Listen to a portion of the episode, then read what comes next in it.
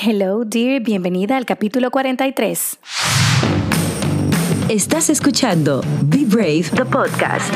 Lisaura Lara de Ideas Bailey es la host que te estará apoyando para que puedas conquistar tus sueños más ambiciosos y to be brave no matter what. Una conversación de mujer a mujer con consejos para nuestro crecimiento personal y profesional. Tendremos invitadas especiales y mujeres valientes en nuestro podcast una que otra vez. Say hello, dear, a nuestra host, content creator, digital marketer, beauty blogger, Lisaura Lara. Hola, Mau. Hola, amiga. Ay, amiga, bienvenida a mi podcast. Ay, pero esto está muy fino, Lisaura. Amiga, te voy a ser sincera. Todo el mundo dice que tú tienes que hacer un podcast de los miércoles y yo quiero que lo Mira. Mira. Amiga.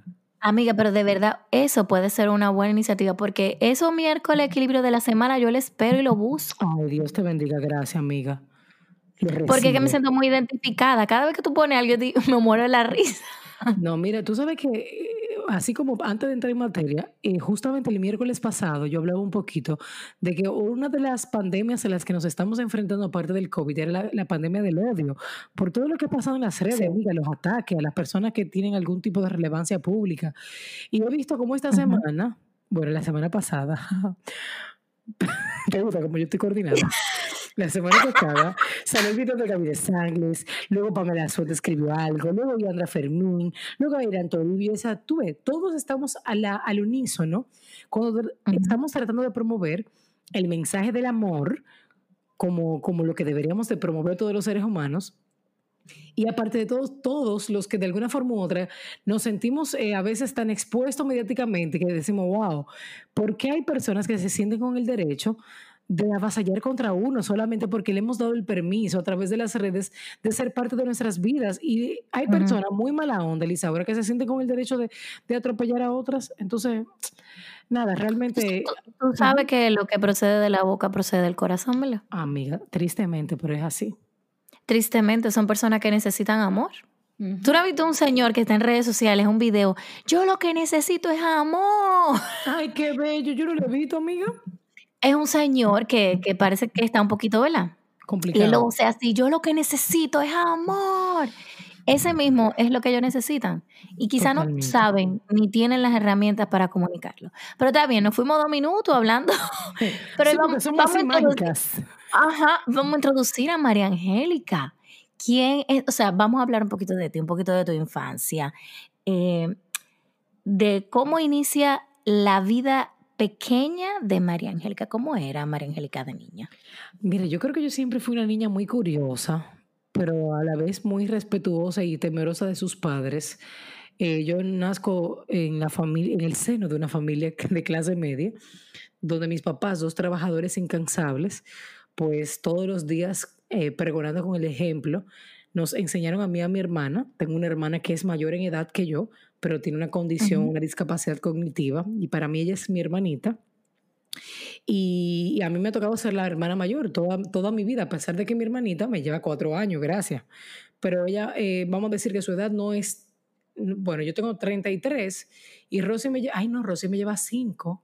O freco, mi hermanita cumplió 38 este año, amiga.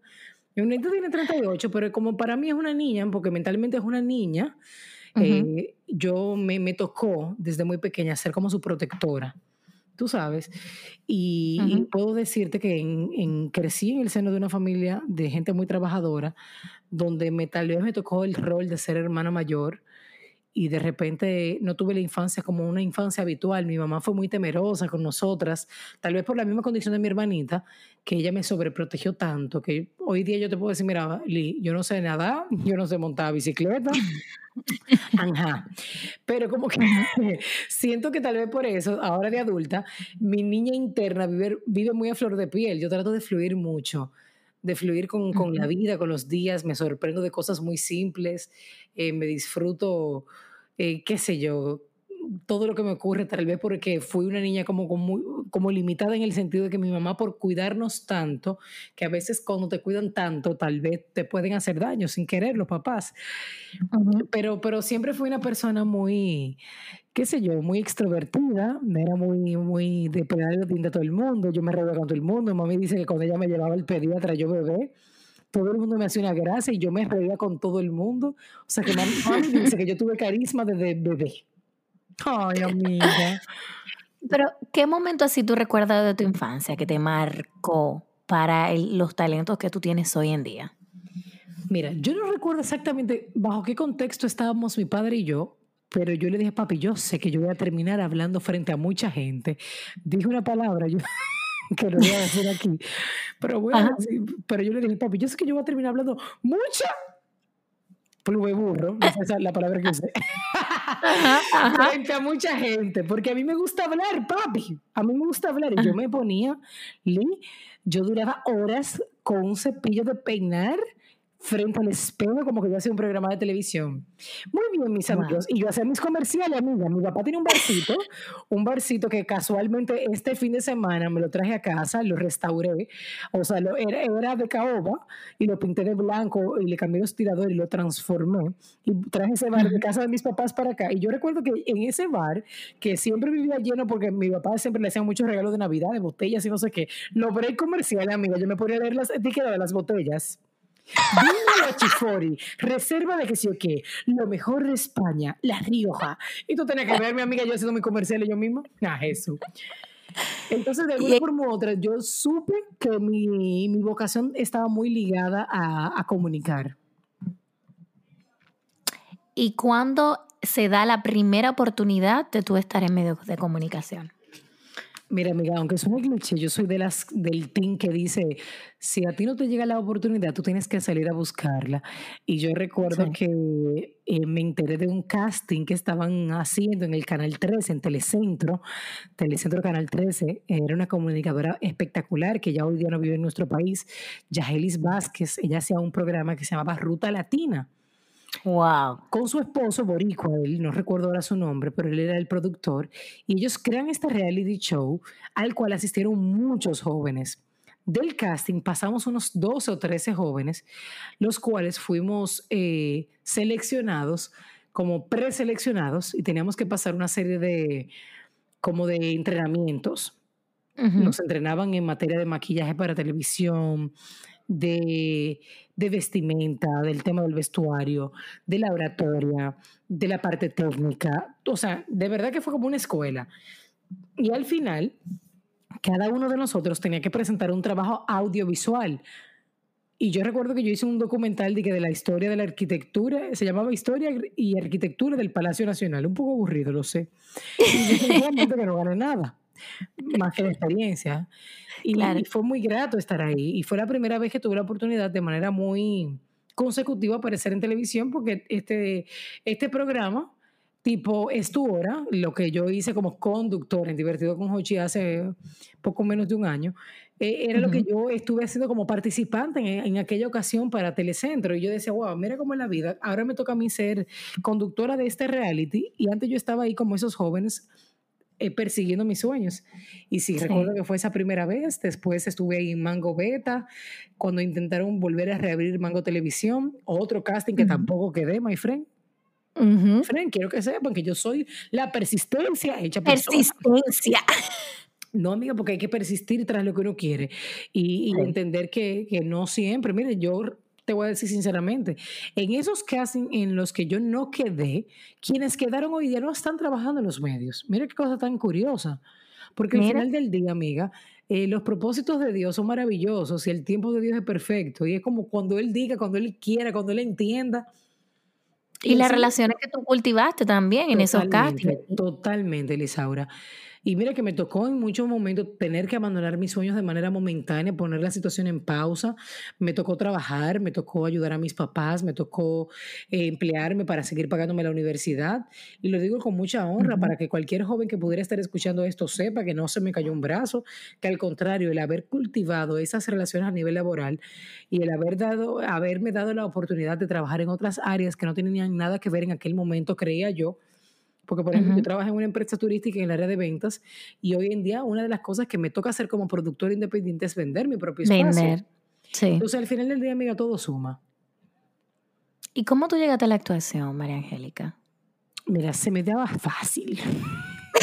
pero, pero, debo citar a, a una de mis mejores amigas, hermanas de la vida, compañera de clase del colegio, Meline Pared, quien me dice en una, en una me llama, me dice, Marian, yo quiero tomar clases de actuación, ambas eh, empezamos en la PUCA, yo comencé carrera de comunicación social, aunque no terminé en esa universidad, terminé en otra, terminé en la católica, pero Meline comenzó también conmigo, pero en el área de derecho, y ella me decía, Marian, ¿tú soportas ponerte en actuación en la zona colonial con Elvira, Dulce Elvira, creo que se llamaba, se llama, esta actriz que también, bueno, en aquel momento daba clases, eh, en un tallercito básico de actuación, porque yo necesito eso para botar el miedo escénico, porque como ella iba a ser abogada, o sea, estaba estudiando para ser abogada y hoy día lo es, pues ella quería botar la vergüenza, mi amor, y yo dije, pues vamos a darle. Ay, Lisaura, ahí fue que yo dije, esta es mi vocación.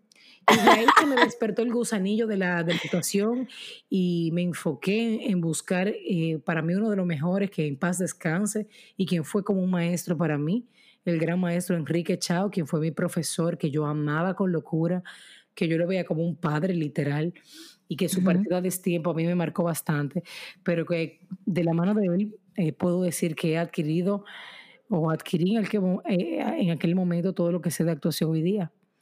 Y de verdad que, que la, la, actuación es, eso que yo estoy dispuesto a hacer, aun si no me pagasen. No tome esto en cuenta, los productores que pueden estar escuchando, porque eso era antes. no, mentira. Por favor, eso era, o sea, te estamos hablando hipotéticamente. Sí, sí, sí, hipotéticamente. Pero mira, yo te voy a decir, y esto es en serio, amiga, yo he entendido que uno tiene cosas, Lisaura, por las que una tiene tanta pasión que si no hubiese una motivación monetaria, uno lo hiciera. Yo creo que en mi caso es la actuación. Porque lo disfruto, lo vivo, me encanta. Y, definitivamente para mí la actuación es como tan mágico. Es poder contar la historia de alguien más y, es de verdad algo muy especial. ¿Cuál fue tu primer papel? Mi primer papel realmente fue mi obra de graduación, justamente de la Escuela de, de Teatro de Enrique Chao. Eh, recuerdo que yo interpreté un monólogo, el fragmento de un monólogo que se llamaba El último instante, se llama El último instante, lo escribió el dramaturgo Franklin Domínguez y es el, el, personaje se llamaba Noemí, era una prostituta en la época de la intervención norteamericana. Y yo recuerdo que cuando ya yo iba a salir de escena, Enrique me dijo, en primera fila está Franklin Domínguez, él vino a vernos. Y yo me puse nerviosa. Yo le dije, pero qué, qué, ameno este señor, porque, porque él me dice que quien escribió esto años atrás va a estar en primera fila viéndome. Y la verdad es que, wow, aquello fue tan mágico, Lisa. Ahora era la primera vez que yo hacía un monólogo, era la primera vez que yo me exponía a un público de manera comercial, o sea, que alguien pagó una boleta para ir a ver. Y de ahí eh, se devengaron otros papeles a raíz de ese primer papel. Recuerdo que Ana Rivas, una hermana de la vida y tremenda actriz, productora también, me llamó para participar en Baño de Damas, que fue la primera obra que yo hice de manera comercial full, que fue bajo la producción de... Yo fui, yo fui, mi amor. se ha hecho dos veces, ah, bueno, varias veces. La primera vez yo hacía el papel de varias que era una lesbiana, que ese fue mi primer ah. papel, que yo tenía que fajarme y que hasta me daba un beso con Sabrina con un top kiss. Y aquello fue tan fuerte, aquella crítica fue tan buena que mi papá no me fue a ver de lo buena que fue la crítica, amiga. Que era vergüenza. Y yo le dije, óyeme una vaina, yo estoy muy clara de mi preferencia sexual, no es en esta obra de que yo me voy a dar cuenta que me gustan, no, no, no, a mí me gustan mucho los varones y yo voy a asumir este papel de lesbiana para que cualquier lesbiana que vea ese papel se sienta orgullosa, porque no es verdad que yo voy a hacer, que yo voy a parecer una infeliz eh, intentando parecer una lesbiana, no, yo voy a hacer un trabajo bien hecho, hermana, y así fue, no le niego que tuve toda la presión del mundo, todo, todo, exponerte al, al escrutinio público y a la gente de pronto con mentalidad muy cerrada, yo recuerdo que en un ensayo yo lloré y Enrique Chávez me dijo, óyeme lo que te voy a decir. Yo te estoy dando la oportunidad de tu vida, porque a todo esto, en esa obra, quien era el director era Enrique, aunque la producción no era de él, era, de las hermanas Rivas, Ana y Carolina Rivas y de Pamela Suet. Y yo no puedo permitir que tú quedes mal, porque la única que es actriz, estudiante mía, Eres tú. mi madre. Qué estrés. Pero gracias a Dios camino y, todo fluyó de manera muy positiva. De hecho, Alfonso Quiñones, que yo no lo conocía, a Sergiola, el cubano maravilloso ese que queremos demasiado periodista, eh, hizo una reseña tan bonita de mí que yo dije, wow. Y eso fue de mí. Que Enrique Chao me llamó, que tú conoces a Alfonso Quiñones. Y yo, no, ven a verlo bien que le hablo de ti. Ay, Dios mío. A mí, esto es lo mío. Aquí yo me quedé. Yo dije, este, este, este, este es lo que a mí me gusta, esta es mi vocación y, y quiero que Dios me dé la vida y la oportunidad de, de seguir poder, de seguir participando en proyectos teatrales y también de cine, porque me encanta el cine por demás, aunque he tenido participaciones muy breves. Sí, pero eh, eh, estamos abiertos a para recibir lo que Dios quiera para nuestra vida. Por supuesto. ¿Cuál es, la ¿Cuál es la lección que te ha dado ir tras tu sueño? Wow, la lección. Yo diría que definitivamente la frase que dice las oportunidades son calvas y hay que agarrarla por los cabellos. Eso, eso no es mentira, señores, es real. Y, creo que en algún momento de la vida eh, tuve que hacer sacrificios de manera personal, eh, entendiendo, por ejemplo, yo, yo tenía un, un, trabajo estable y yo renuncié a ese trabajo estable por ir tras mi sueño en la televisión, que fue un sueño fallido. Y, y, y, yo no lo entendí en el momento. Y gracias a Dios me volvieron a recibir en esa misma empresa. pero, pero, my friend, era como el guayar la yuca, el, tú sabes, el, el, tener que insistir varias veces y tocar puertas. Y, y, yo creo que una de las mayores lecciones es la humildad. Eh, yo aprendí a, a aceptar los no de la vida y de la mejor manera a recibirlos no como una bendición, entendiendo que Dios no hace disparates, que si Dios me dijo que en ese momento no, era porque eso no era el momento. Y, así, así muchas otras cosas. Pero yo diría que el precio que se paga por ir tras sus sueños, el hacer las cosas bien, el de repente recibir propuestas de altas cantidades de dinero, pero que tú sabes que genuinamente tú no vas a dormir con la conciencia tranquila y decir no, eso tiene un precio alto, Lisaura, sobre todo porque uno necesita su dinerito, ¿sabes? Y no hablo, de, no hablo de que de venderse una como mujer, ni mucho menos. Hablo de, de trabajos como dentro de la misma carrera que tú dices, tú sabes que yo no, no me siento cómoda trabajando con tal marca o con tal personalidad, eh, pero no por malo, sino porque de repente en mi criterio personal va en contra de mis valores o no me siento identificada. Y ahí viene la frase que dice que no todo el dinero se gana. Entonces yo creo que uno va aprendiendo con el tiempo y, va respetando los procesos y aprendiendo con humildad a recibir los no y los portazos que te da la vida. Pues entonces yo creo que tú me des entonces cinco consejos que tú le darías a esta comunidad para ir tras su sueño. Ya tú me diste uno, el de los no. Sí.